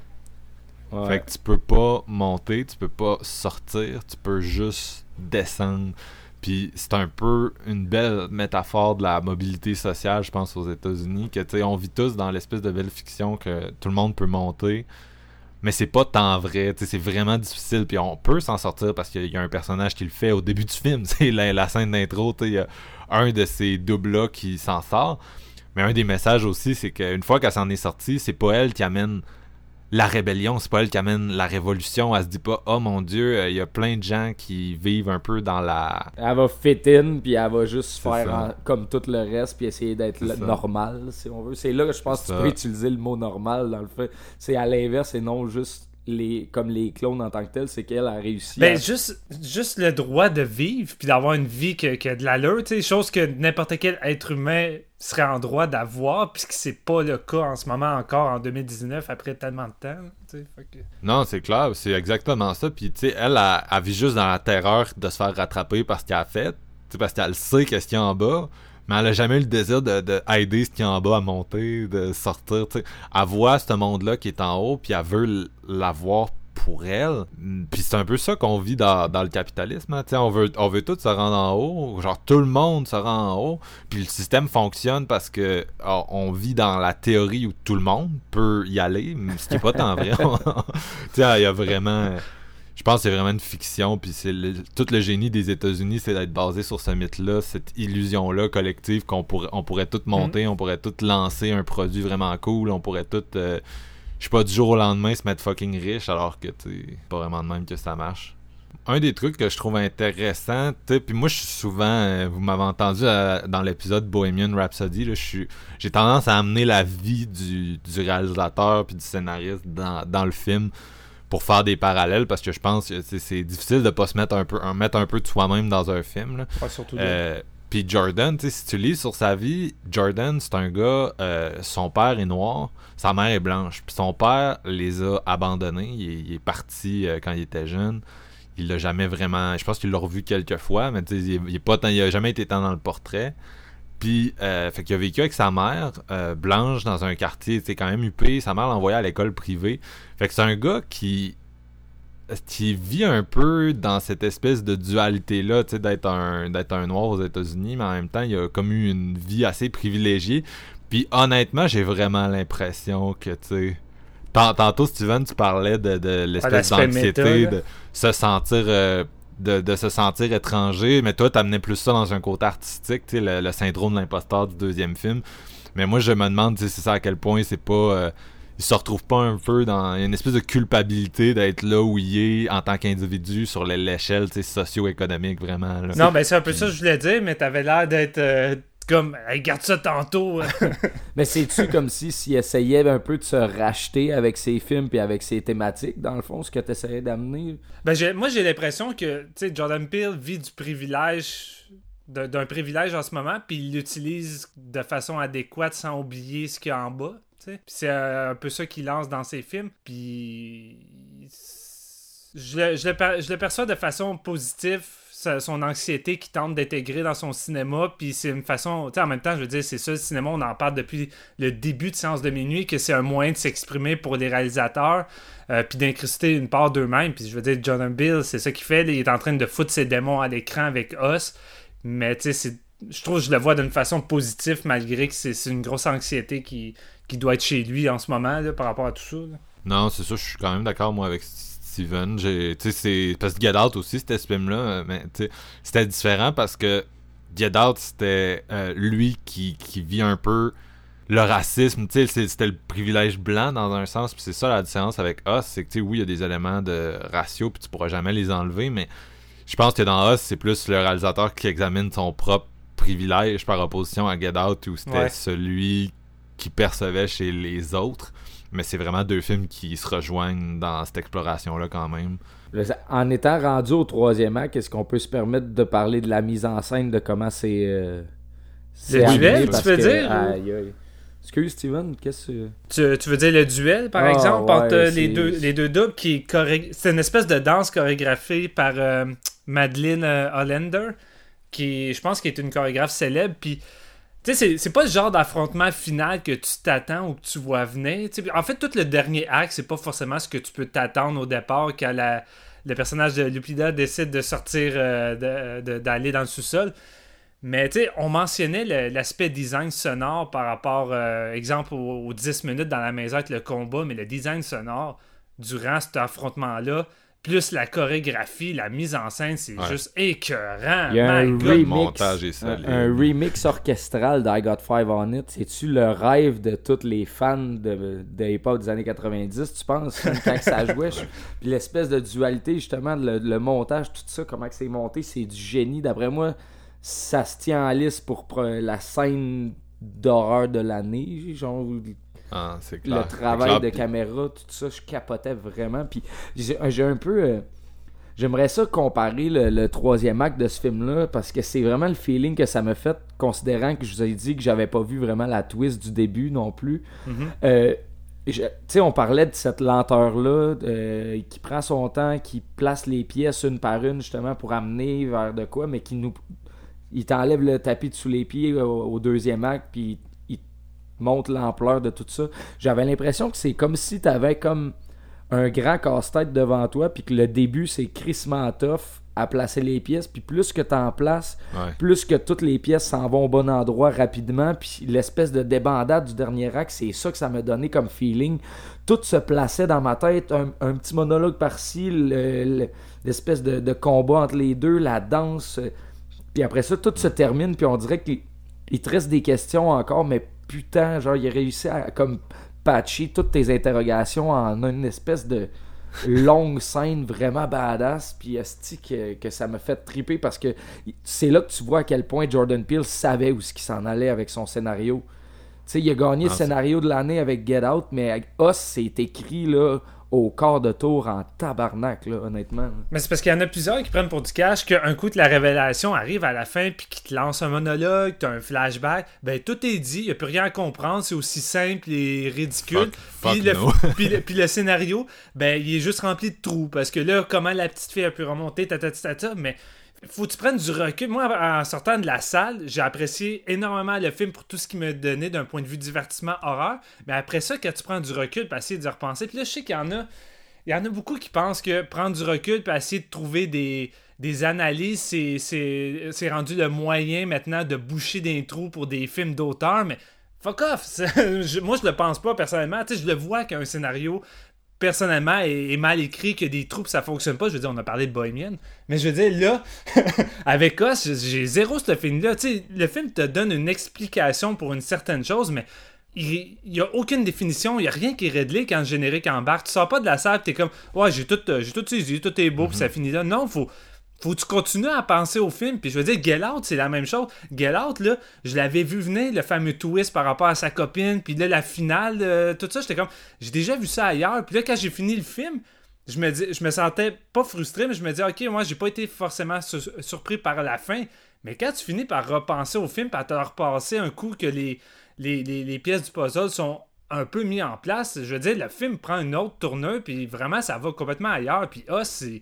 Chris, c'est encore bien plus que ça, là. Mais Us, il fait, il fait ce qui devrait être un des pires péchés de film d'horreur, c'est-à-dire que les dernières 5 minutes, c'est un peu un info dump, là, où il t'explique Ouais. plein d'affaires. Ouais. C'est ça qui est drôle de ce film-là, c'est qu'il dure 2 heures, puis pendant 1h50, tu sais pas tant de choses. C'est ça qui. tu sais, là, on en parle, puis on a quand même relu, je pense, un peu le film dans notre tête, puis on l'a plus rabiboché, mais pendant 1h50, t'es un peu confus, puis là, il te dompe des affaires, puis c'est là que tu fais des, des connexions avec tout ce que tu viens de voir.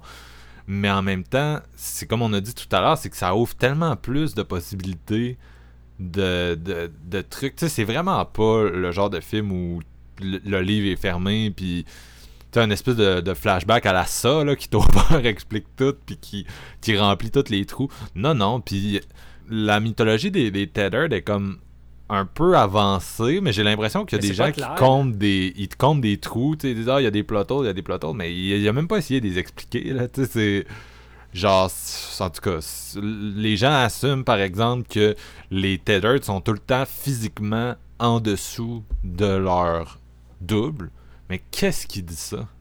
Qu'est-ce qui dit qu'il, mettons que tu pars en voyage, il va te tuer, puis il va être en dessous de toi, à Cuba, dans un tunnel. Il n'y a rien qui dit ça.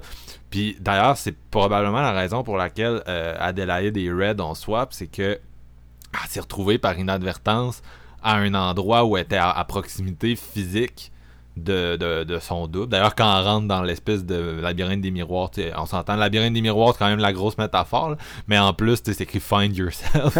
elle se trouve elle-même littéralement.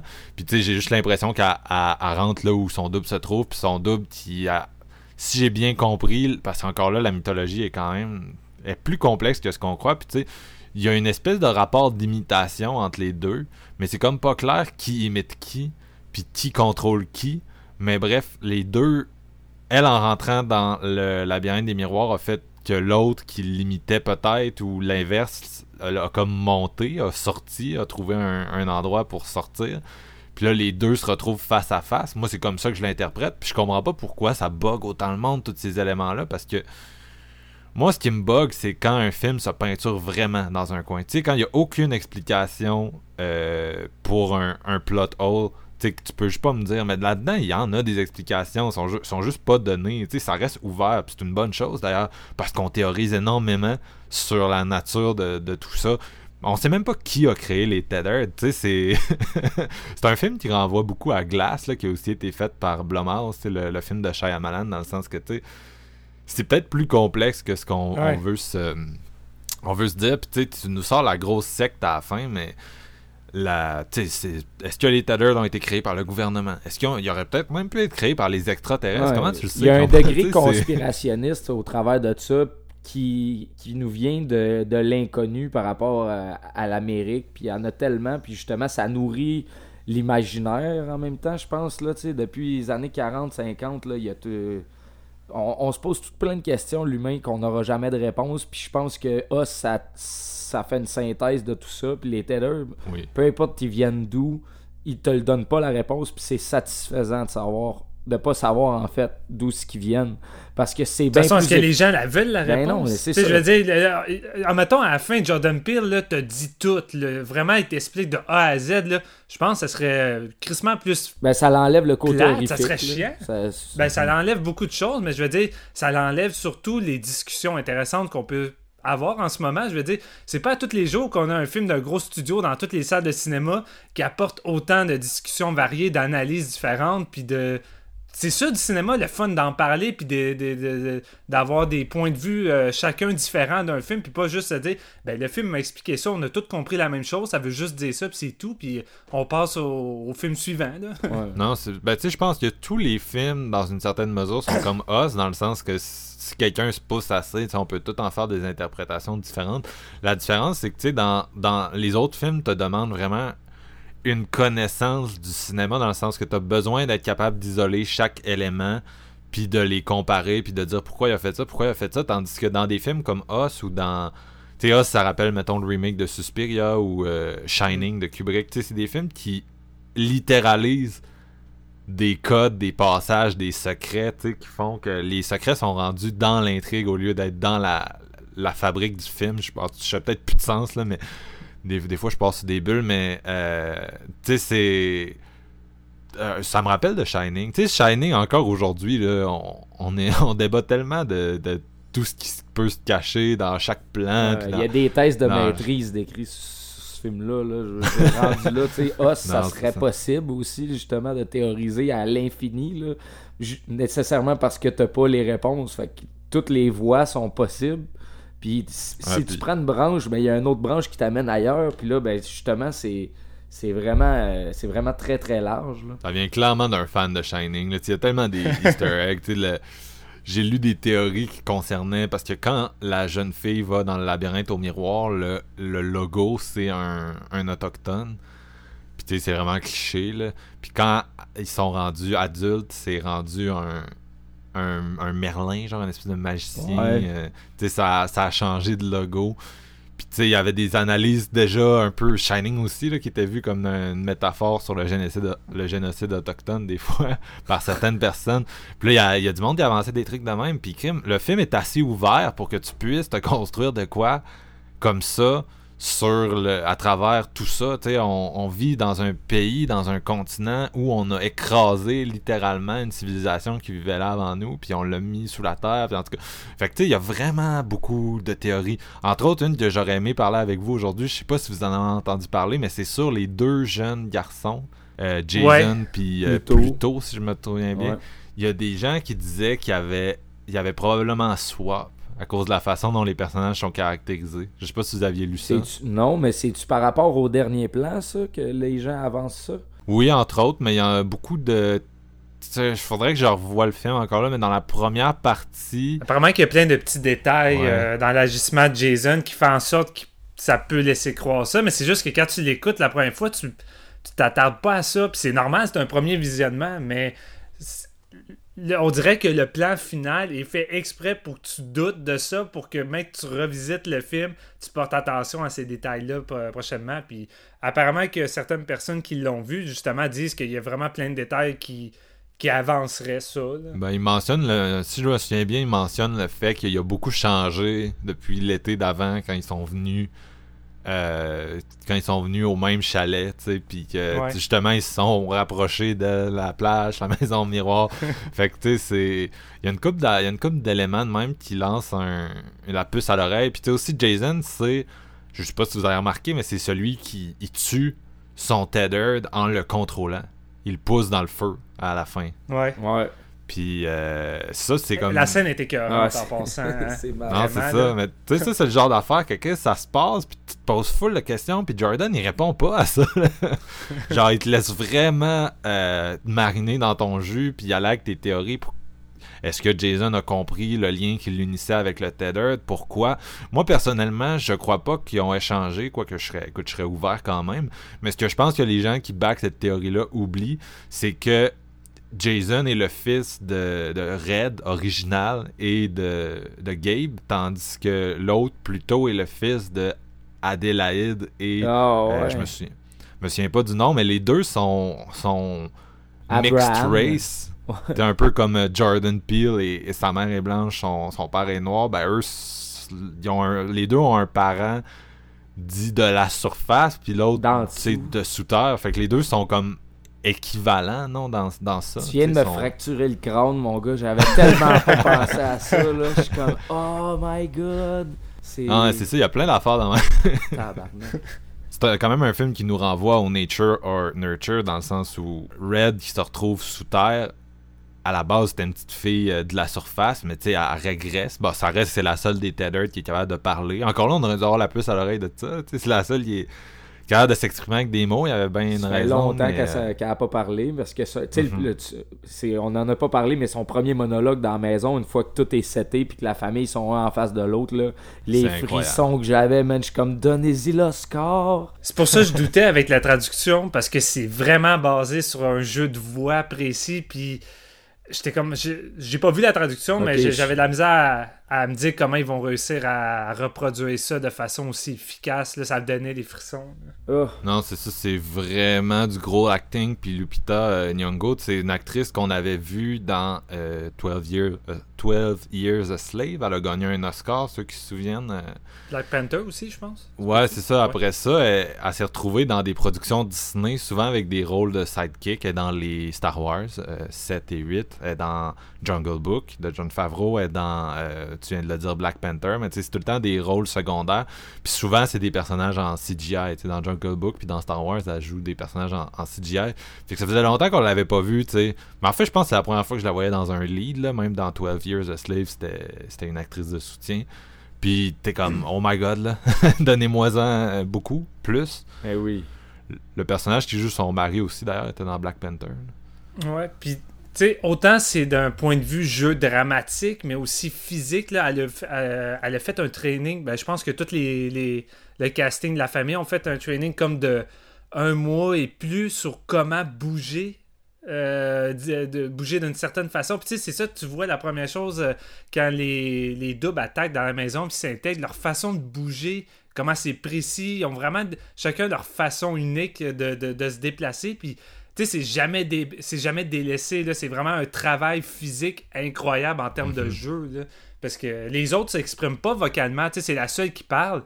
Fait que les autres doivent encore plus véhiculer à travers leurs mouvements. Fait que c'est, c'est, un, c'est une job de malade. Là. Mais je- même, euh, même pour euh, la caméra pis tout ça, puis les angles de, de, de, de faire des plans où ce que les deux sont là, pis tout ça, c'est c'est assez touché en frais de cinéma pour que ça fonctionne tout Ouais. le long. Là. Appara- apparemment que la scène du salon, ça a été un putain de bordel. c'est tourner sûr, man. C'est, c'est ça que Jordan C'est à disait. cette scène-là que je pensais. Moi, les, mes chums, ils sont- on, on sortait du cinéma, puis là, il y en a un, je me souviens, il dit, man, il dit, c'est les mêmes acteurs qui jouent les deux, mais comment qu'ils ont fait? Puis tout, je suis comme, dude, c'est ça, la magie du cinéma. Ils ont sûrement eu un pain in the ass pour tourner ça. tu sais, il aurait pu aller facilement dans le CGI, mais Jordan, il est pas, euh, il est pas vraiment axé là-dessus. puis- Ben écoute, il y aurait... il- le gars, il préconise tellement pas ça que, tu sais, au lieu de faire 300 lapins dans des cages en CGI, il a réellement été chercher des centaines de lapins pour la fucking scène. Ouais. Je veux dire, c'est le gars, il est pointilleux sur le détail en salle, là. Ah non, c'est ça, il est vraiment obsédé des détails, puis c'est ça qui rend le film riche. tu sais. je lis des affaires sur internet, puis je suis comme, oh my god. Tu sais, entre autres, justement, on parle des lapins. là. Le- le- un des premiers plans du film, c'est euh, avec le générique, c'est du- une caméra qui recule, puis des cages de lapins qui apparaissent, C'est du génie, euh, avec la musique. Puis ça s'arrête quand il y a 11 cages de lapins. euh, par rangée, puis 11 étant le chiffre qui revient partout dans ce Je l'avais pas remarqué ça. Moi, c'est toi qui m'aurais fait réaliser ça après parce que j'ai pas compté au début là, les cages. Oublie ça. là. Non, mais c'est ça, tu sais, c'est des affaires, tu vois. Tu, faut, tu peux pas voir au, au pre- à la première écoute, là. Tu sais, qui qui compte les cages quand elle regarde ce plan-là la première fois, puis. euh, mais il y a plein d'affaires, tu sais, les, les personnages. Euh, à un moment donné, il y a un personnage qui regarde le sport à la télé, puis c'est 11-11, puis écoute, c'est ça non partout. Ah, C'est ouais, partout, man. C'est partout. C'est la- c'est l'apocalypse. Ils sont take-over par des double gangers, puis, puis ça serait... euh, C'est parce que moi, je me dis, tu sais, mettons, un, un côté conspiration, une expérience qui a mal tourné du gouvernement, c'est tellement probable, mais dans le gouvernement, là, quand tu crois qu'il y a des extraterrestres dans le gouvernement, là, tu te dis, c'est des extraterrestres gouvernementales qui ont fait des doubles de tout le monde. Aïe, aïe, là, ça s'en va loin, puis tu capotes bien raide. C'est tellement du génie, ce scénario-là. Puis même, euh, tu sais, de la façon que c'est présenté, c'est comme une espèce de. Si je comprends bien, les deux personnages partagent le même cerveau, là. Tu sais, c'est vraiment comme des. euh, on faisait la Connex- métaphore des comme ciseaux des- tantôt, mais des c'est ça. Chacun est une lame du, du ciseau, tu sais. Ouais. Ouais. Puis, euh, le, le- tu sais, ça renvoie à Get Out, où il y a aussi des expériences de, de transfert de cerveau, de partage de cerveau, puis tu te dis, est-ce que ça pourrait faire un shared universe, tu sais? Est-ce que c'est le Ouais, même C'est culte dans. Ah, il y a vraiment beaucoup d'éléments intéressants. Puis on parlait tantôt des, des interprétations. Puis tu sais, oui, il y a les trucs plus politiques et tout. Mais ça te ramène beaucoup aussi à des concepts de, psychologie. Tu sais, euh, Freud et euh, Jung, là, qui sont deux des, des, des, gars qui ont mis un peu la base de la, la, la psychiatrie moderne, psychologie moderne. Ils ont beaucoup une théorie, Jung entre autres, qui amène la théorie du, du shadow, littéralement, là, qui est l'espèce de partie euh, inconsciente, euh, théorique qui existe à- en nous, puis qu'on doit affronter. Puis je pense qu'il y a beaucoup de ça dans ce film-là aussi. Il y a vraiment de tout dans ce film-là. C'est cette, euh, cette, euh, cet inconscient-là qui vit à l'intérieur de nous, il est comme littéralisé par tous ces... Tu sais, c'est comme toute une espèce de série d'inconscients, puis c'est comme si les inconscients de tout le monde ressortaient en même temps à cause d'un espèce de phénomène. Il faut comme lutter avec eux. Puis je pense que quand on va revoir les films, on va vraiment pouvoir interpréter que, tu sais, même les personnages secondaires ont tous... Chaque, parce que chacun des doubles est comme caractérisé d'une certaine façon. Je sais pas si vous avez Ils trouvé. sont là. pas tous pareils. Oui, oui, oui. Ils, ont, ils ont comme leur, leur personnalité, si on veut, qui est, Non, c'est qui est liée. Puis qui rend- là. Ouais, puis qui renvoie souvent à des trucs qui t'ont droppé un peu euh, sur la, la- le caractère des, des personnages euh, principaux. Tu sais, le, C'est- le, le petit gars est tout brûlé du visage, mais clairement, c'est parce que il y en a un qui essaie de faire son magic trick qui marche pas à la surface, puis celui en bas, ça marche à tous les fois, puis il se brûle la face. Puis euh, Elisabeth Moss, tu sais, elle parle de ses chirurgies plastiques, puis qu'elle en a juste fait une, mais quand tu vois son double, elle a des, elle a des cicatrices à grandeur de la face parce qu'elle Ouais. s'est fait faire des chirurgies au main dans le sous-sol, des tethered, puis euh, la, la- la jeune fille euh, Zora qui, euh, tu sais, un, un big deal sur le fait qu'elle a arrêté de courir, puis à un moment donné, il y a une espèce de scène de course avec son double. Fait que, tu sais, écoute, tu peux aller loin, là, tu sais, c'est vraiment... C'est a- drôle, c'est quasiment comme au début, ils sont présentés comme des espèces d'ombres sur le sol. Tu sais, tu, tu Ouais. vois jamais leur apparence, c'est vraiment des Ouais. ombres. Puis ça me rappelait quasiment, tu sais, ça, un peu comme euh, justement la simplicité de voir notre ombre sur le sol euh, à, à cause des, des, des- des- lumières, puis que là, Ouais. tout d'un coup, notre ombre sortirait du sol pour prendre part à, à tout ça puis avoir sa propre personnalité, c'est une autre partie de nous puis on dirait qu'il incrustait ça de cette façon-là au début avec la famille puis je tripais vraiment sur les jeux d'ombre Euh, c'est sûr que la photographie aidait là mais Ouais. vraiment le travail sur des ombres là à un moment donné t'en vois un qui marche avec les ciseaux sur le porche puis c'est vraiment juste l'ombre que tu vois sur le sol là puis la façon que c'est intégré j'étais comme asti ça me faisait triper Tu remarqueras un des meilleurs plans d'ombre, c'est quand ils arrivent sur la plage puis sont capturés sur un plan aérien. Puis tu sais, c'est en pleine journée. Oui, fait ont, ils ont des ombres tu sais, qui sont vraiment longues, tu sais, trois fois C'est ça, comme si c'était que- eux déjà, leur double qui était en train de les suivre en dessous, tu sais, un Ah, peu ça. quasiment. là. C'est C'est malade. du génie. Ouais. C'est malade. Non, fait que c'est vraiment un film que, écoute, il supplie d'être vu deux fois. J'ai quasiment l'impression que tu peux pas, Le tu voir peux pas le regarder une fois. puis dire que t'as vu Ah, tu c'est aussi genre douche que ça comme commentaire, mais je l'assume. Mais c'est comme si tu voyais son double. T'imagines-tu? C'est- Tu, tu pousses la métaphore jusque-là, tu vois Os qui est le premier, puis après ça, tu vois Os qui est son sous-sol pour voir comprendre tout. tu sais, c'est- Non, c'est clair, c'est clair. Hey, je- tantôt, je suis resté, excuse, je suis resté pogné sur de quoi. Tu, sais, tu disais si, c'est dans le même euh, dans le même univers, un share univers, là, t'imagines si Jordan Peele il nous sort un troisième film puis il- qui explique cet univers-là, dans le fond, qui clôt la trilogie un peu à la Benson puis Moorhead qui ont fait avec The Endless puis Resolution. Ouais, mais Euh, Je capable. je voudrais pas. Ben, En- ça, moi non plus, on dirait. S'il veut rajouter de la viande, ok. Mais j'ai pas besoin de de- d'avoir plus Ah d'explications, honnêtement. moi c'est juste qu'on considérant son génie en arrière de l'écriture, il pourrait nous sortir de quoi de complètement fucked up. Ah non, oui, c'est clair. On, on dirait que j'aime mieux vivre dans son espèce de, de série de films plein de Easter eggs, mais qui vont jamais connecter Ouais, pour ouais, vrai. ouais. Qui vont juste comme se référencer avec des clins d'œil, puis des euh, de, de l'intérêt pour Michael Jackson. puis- sais, là, comme tu disais, Max, c'est un épisode tellement éparpillé. Là, on, on, on, on- pff, on- on est allé d'un bord puis de l'autre, mais si tu mets vraiment de côté là, tout l'aspect euh, théorie, le- le- le- l'aspect social, politique, vraiment t'enlèves tout ça, puis tu te concentres seulement sur un peu film d'horreur, de divertissement, même là, je comprends pas le monde qui boude rendu là parce que il y a tellement de moments mémorables. là. On a mentionné la maison de 10 minutes, mais à part de ça, il y en a d'autres. là. Celui-là que la jeune fille se fait poursuivre par son double, qu'elle se fait courir jusqu'à la voiture, puis là, il crée une espèce de, de suspense avec les reflets de, de- La vitre de char, des- tout la, ça. la vitre de char comme si c'était elle qui se regarde. Puis le plan de elle qui s'enfuit pendant que le voisin qui vient charler sur sa voiture, puis la façon que c'est shooté, que le voisin se fait, se fait poignarder, c'est une calice de bonnes scènes d'horreur. écœurant, là. C'est génial. Honnêtement, ce film-là, ce que, ce que j'aime le plus, je pense, par contre, c'est ça. Ça ressemble à rien dans la structure de sa narration. Tu sais, c'est vraiment euh, euh, plus que Get Out, c'est un film qui challenge Comme, c'est quoi un film d'horreur De quelle façon ça doit se développer puis se dérouler? Il y a vraiment beaucoup de temps qui est accordé au, drame, à la comédie, à famille. Quand l'horreur sort, c'est un solide film d'horreur, mais en même temps, c'est un.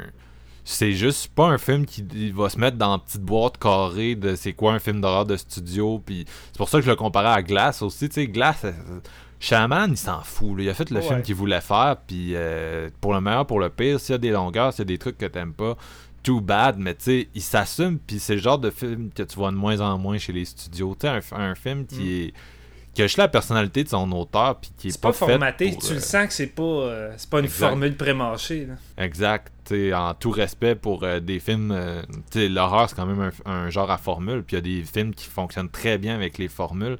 Mais celui-là, il est d'autant plus nice que crime. Le ton arrête pas de vaciller. Puis tu sais pas où ça s'en va. Puis. euh, mais ouais, tu sais, quand il se met en mode euh, slasher, on a du fun. Moi, j'ai quand ils sont dans la maison. Puis qu'ils battent des, les twins avec les battes de golf. euh, C'est écœurant, là. C'est du bonbon, ça. non, c'est ça, je tripais vraiment. Puis après ça, ils se promènent dans en char dans l'espèce d'apocalypse. Puis là, tout d'un coup, t'es comme dans Dawn of the Dead ou je sais pas trop. Là. Puis Ouais, j'ai pensé à ça aussi. il y a un shot vraiment malade avec tous les clones qui se tiennent la main sur le bord de l'eau. là. C'est vraiment cool. Ouais, euh, on n'a pas beaucoup parlé d'Elisabeth Moss, là, mais il y a un moment où que son double est dans la chambre en haut, puis là, elle voit son mari qui, qui semble brûler sur le ballot de l'extérieur, puis t'as juste son reflet d'elle qui essaie de crier, mais qu'il n'y a rien qui sort, il n'y a aucun son, puis j'étais, je trouvais ça écœurant. Euh, Ouais. Vraiment, c'est dans les petits détails comme ça que Jordan va chercher des moments mémorables. Dans, une autre, dans un autre film d'un autre réalisateur, des fois, ça peut être un moment vraiment anodin, mais on dirait qu'il réussit tout le temps à aller chercher le petit truc qui fait en sorte que n'importe quelle séquence finit par te rester en tête puis reste mémorable sur certains aspects, tu sais. Ouais, puis c'est le gros moment d'Elisabeth Moss aussi. Ah ouais, ouais, c'est ça aussi également. Mais tu sais, chaque scène peut être prise en frais de cinéma comme un petit chef-d'œuvre en tant que tel. là. Tu peux toutes les découper puis vraiment en, en apprendre des leçons, je pense. Puis ça démontre le talent de Jordan Peele aussi. Là. C'est, c'est- c'est- il, va, il va nous le démontrer à chaque fois qu'il va sortir de quoi. Puis honnêtement, je je suis pas sûr qu'il va.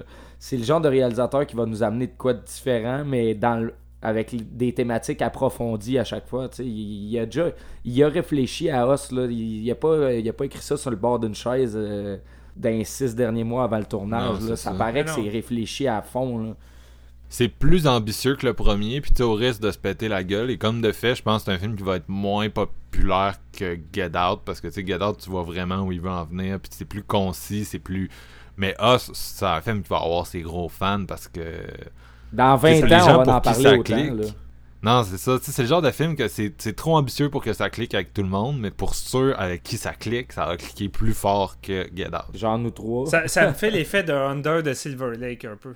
Ah, je l'ai pas vu, man. En, J'ai termes- tellement. en termes de prochain métrage, puis le fait que c'est plus ambitieux, puis ça cliquera pas avec tous ceux qui ont aimé It Follows, mais quand ça va cliquer, parce que autant moi puis Marc, on était ambigus en sortant, Chris, ce film-là, il est pas sorti de ma tête, il a fini dans mon top euh, de l'année passée, puis j'ai vraiment le feeling qu'en le revoyant, c'est le genre de film que je vais apprécier encore plus. J'ai l'impression que ça me fait ça aussi avec A, sauf que A, je, dès mon premier visionnement, j'avais déjà le feeling que non seulement Jordan Peele proposait quelque chose de plus ambitieux, mais que j'a- j'adhérais à 100%. Là, Tu sais, vraiment, je suis, sorti de la salle sa- satisfait sur toute la durée. Très cool. Hey, les gars, euh, votre note pour ce film-là, c'est quoi? Ah, man, c'est le 4.5 sur 5, pas loin du 5, mais comme tu dis, ça prend deux visionnements, puis euh, écoute, on... je l'ai pas vu deux fois encore, mais ça s'enligne pour euh, le, le chef-d'œuvre. Moi, c'est un film que j'aurais voulu voir euh, une deuxième fois. J'ai pas eu le temps, mais c'est en sortant de la salle, j'avais déjà le 4.5 sur 5 dans la tête. Fait que j'étais déjà à l'aise avec ça. Ouais. Alors, moi, quand je suis sorti de la salle, c'était pas mal un 4.5 aussi. Puis, tu sais, c'est vraiment un film que tu sais, tu t'assois, tu lis, puis les, les autres te nourrissent avec toutes les espèces de. C'est- c'est. À l'époque d'Internet, c'est le genre de film qu'on devient fou un peu. On geek vraiment tout ensemble, puis ça fait évoluer vraiment plus vite les, les analyses, les interprétations. Tu sais, deux jours après qu'il soit sorti, il y avait déjà des grosses Ah ouais, théories qui se développaient. Puis ça fait que, écoute, t'as immédiatement envie d'y retourner euh, pour un, deuxième tour. Puis c'est ça, c'est vraiment un film qui est fait pour cliquer la deuxième fois que vous allez, que vous allez le voir. Où immédiatement vous allez rentrer dans le- ce personnage-là, puis vous le savez que c'est un clone, puis vous évaluez toutes ses actions en fonction de, ok, euh, tu sais, elle est consciente de sa nature, puis elle fait ça pour ça, puis pas pour ça, puis oh, ok, that's why. Et euh, ouais, un peu comme quand tu réécoutes euh, un film comme euh, comme The Others ou des choses comme ça. là. Ouais, vraiment. Ouais, vraiment. Fait que est-ce que vous aviez des trucs que vous vouliez ajouter? J'ai l'impression tu sais, on pourra en parler toute la toute la vie de ce film là. C'est Pour l'instant, c'est correct. Ça se peut je le regrette. Ça se peut même qu'on on a, on a revoit le film. J'aurais envie qu'on fasse un autre épisode pour élaborer sur d'autres choses, mais Mais ça tombe bien parce qu'il va probablement revenir dans notre épisode de horreur de la fin de l'année si on a plus de chance que quand on a enregistré celui de cette année et l'épisode Os parce que pour ceux qui je veux juste On va- finir ah on, ouais, parlait de la malédiction en début d'épisode mais là au milieu de l'épisode ça a planté parce qu'en ce moment on enregistre puis il y a du verglas. Steven puis que- moi, on a perdu le courant plein milieu. Ça nous a fait tellement peur parce qu'on était là, bon, ça y est, on pourra juste jamais le faire cet épisode-là. ah, ça n'a pas de sens. Ça n'a aucun Fait sens. là, il est fait. Euh, on va prier pour pas que nos trois euh, tracks euh, audio Disparaissent. Ça va sortir bientôt, puis euh, je suis super content. J'espère que ça va nous remettre dans le rythme. C'était vraiment un épisode le fun. Puis on a deux gros trucs en formule rétrospective qui s'en viennent bientôt. Oh là. ouais. On va essayer de les faire ça le plus vite possible. Puis on a bien hâte de vous euh, de vous faire ces épisodes-là aussi parce que le, le contenu est bien excitant. Donc euh, merci beaucoup les gars d'avoir participé à cette euh, conversation. Ouais, c'était vraiment intéressant. Vous m'avez appris des trucs encore. À chaque fois, même dans un film que j'ai vu, vous réussissez à m'apprendre des affaires. C'est le fun, en esti.